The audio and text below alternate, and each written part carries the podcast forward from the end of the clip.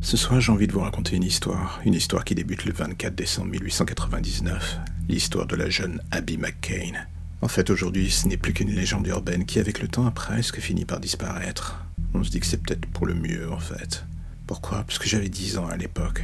Et je dois dire qu'on me donnait le bon Dieu sans confession. Personne ne se méfiait de moi, personne ne se disait que derrière mon sourire innocent se cachait un monstre assoiffé de sang. Aujourd'hui, nous sommes en 2020, et j'ai toujours le même âge. Mon histoire débuta il y a si longtemps que j'ai fini par perdre le fil du temps d'une certaine manière. La seule chose que je garde à l'esprit, c'est le plaisir de la chasse, le délicat moment où l'on ôte une vie et que l'on aspire cette dernière jusqu'à la dernière goutte.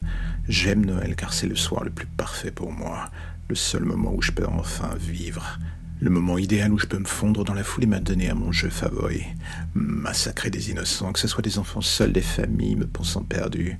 J'ai pris le temps de perfectionner mes stratagèmes. Je peux enfin arriver à mes fins et vous savez quoi? Même à mon grand âge, je continue de trouver un malin plaisir dans ce genre d'activité. Les soirs avec de la neige sont les plus beaux, le sang s'y marie si bien. Mais la seule chose qui me manque au final, dans ce grand schéma, c'est de trouver une famille. Moi aussi, j'aimerais bien pouvoir fêter Noël avec eux et m'adonner à mes jeux en groupe. 2020 ne fut pas la meilleure année pour une personne comme moi. C'est vrai, le confinement, le virus.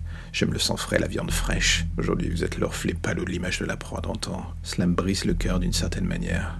Fut une époque où j'aurais pris un malin plaisir à vous l'arracher, ce cœur, et le déguster en vous regardant agoniser.